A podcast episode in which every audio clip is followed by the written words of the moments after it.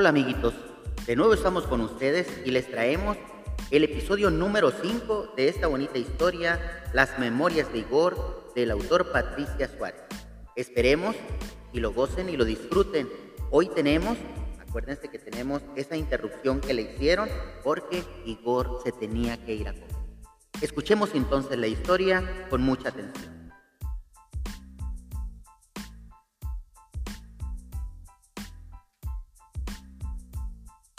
La niña llamó a comer.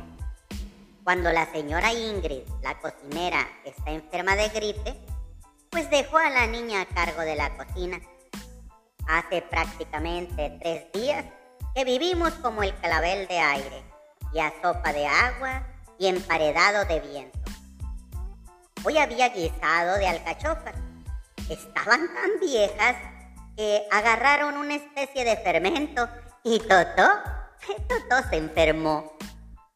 El amo dio la vuelta a la mesa y rompió la vajilla, salvo su plato, que es de porcelana, y su copa de cristal. La vajilla del servicio no se rompió, porque es de madera y arcilla. Desde que la cocinera está enferma, el amo ha condescendido a comer con nosotros sus siervos. Uh, cualquiera diría que estaríamos muy contentos, pero en realidad sufrimos como condenados.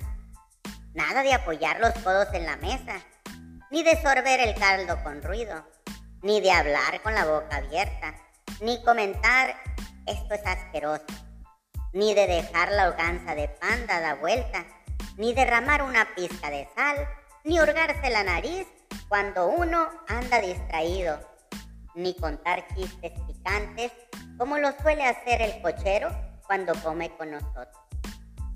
Comer en silencio y cabizbajo, como quien va queriendo recibir la bendición de un cura.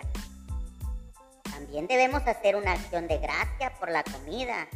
Ah, pero he aquí que no agradecemos a Dios como cualquier mortal, sino a la respiración, al caos y al aire dioses que admiten un sutil variante en su composición y es la siguiente. La lengua, el caos y las nubes. Mi amo es ateo. Él dice que es ateo y que, como un sabio de la antigüedad, solo cree en esas deidades. Los amos suelen ser muy ignorantes.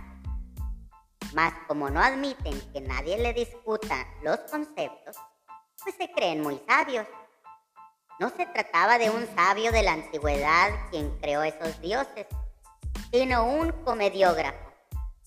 Ese escritor de comedia se burla del sabio nada más. y el muy tonto, el muy tonto del amo, creyó que hablaba en serio. el amo no tiene ni la más mínima partícula de sentido del humor. Claro que es algo propio de su raza. Apenas ven por ahí asomarse una sonrisa que no haya sido convocada por ellos y ya están amenazando con azotes. Ayer comimos alitas de pato, por cierto. Estaban tan bien asadas por las niñas que era imposible descubrir que había de carbón y que de pato en el plato. Pero solo hoy el amo montó en cólera y dio vuelta a la mesa y se fue a la fonda del pueblo montado en su caballo blanco que tan brioso que le ganó a un capitán a los dados. Al principio, Toto y yo nos hicimos ilusiones de que también nos llevaría al pueblo. Y ya estaba yo montado, mandando ensillar el coche, cuando el amo me miró con esos ojos bravísimos que tiene y el bigote le cambió de peinado, solo por la pura furia que había en su cabeza. Ustedes, dijo, hagan ayuno. todos, todos alaban las virtudes cristianas del ayuno, pero a, mí me parecía mucho más caritativo para un cristiano que Dios nos devuelva sana y a la brevedad a la señora Ingrid a seguir agitando una orquesta dentro de mi estómago. Fíjense nomás. Muy bien amigos, pues esta es la historia que hoy Igor nos narra cómo le fue con esa, con esa comida. Ah, qué niña, ¿no? Imagínense el nivel de guisos que les hacía. Por eso, pues el amo explotó también, ¿verdad? Porque no quería comer ese pato carbonizado prácticamente. Pues bueno, este es el episodio número 5 de Las Memorias de Igor de Patricia Suárez. Nos vemos próximamente en el capítulo número 6.